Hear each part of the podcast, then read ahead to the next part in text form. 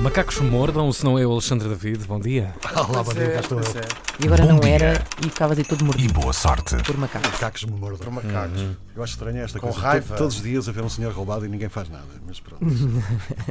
Já falámos Nós sobre isso. avisamos. Já falamos, já, já. já. Tem a ver com uma Contextualizamos. tradição eh, católica de pu- pôr azeite ao senhor, a uma imagem, que depois era roubado e trocavam por óleo. Daí o senhor roubado. Portanto a polícia fica sempre fora, mesmo que haja um roubo. É. Sim. Também é É um clássico secular. O que é que vem da loja hoje, Alexandre? Sim, vamos, é. É, cala-te, cala-te Ora bem, quando a política entra pelo desporto adentro, fica o caldo entornado. No caso concreto, fica a bola fora do cesto. Hong Kong tem sido, como se sabe, palco de violentos confrontos entre os apoiantes de um regime mais democrático e os que preferem as regras ditadas pelo governo chinês. Até aqui tudo bem, só que esta polémica já chegou à NBA, o Campeonato de Basquetebol dos Estados Unidos, e as coisas complicaram-se, claro. Tudo começou com o diretor-geral da equipa Houston Rockets a dizer para quem o quis ouvir, através do Twitter, lute pela liberdade, apoie Hong Kong.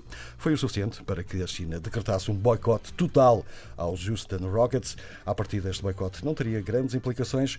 O problema é que o presidente da Associação Chinesa de Basquetebol é nada mais, nada menos do que Yao Ming. E quem é Yao Ming? Perguntam vocês. E quem é Yao Ming? É precisamente o melhor jogador de basquetebol chinês de sempre e tornou-se uma lenda precisamente com a camisola dos Houston Rockets. E os Houston Rockets e a Associação Chinesa tinham uma parceria que agora foi por água abaixo.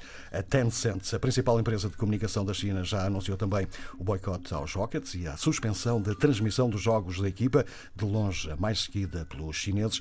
Também outros patrocinadores, como bancos ou marcas desportivas, suspenderam o apoio à equipa. O veto está para já dependente daquilo que os chineses chamaram de uma explicação razoável por parte do diretor-geral, que já pediu desculpa eh, pelo tweet, prontamente apagado, garantiu que não queria ofender ninguém e reiterou que as suas publicações nas redes sociais manifestam opiniões pessoais e não têm nada a ver com a equipa. Mike Bass, chefe de comunicações da NBA, que criticou a postura do diretor-geral dos Houston Rockets, já vai dizer: reconhecemos que as opiniões expressas pelo responsável dos Houston Rockets ofenderam profundamente muitos dos nossos amigos e fãs na China e isso é profundamente lamentável.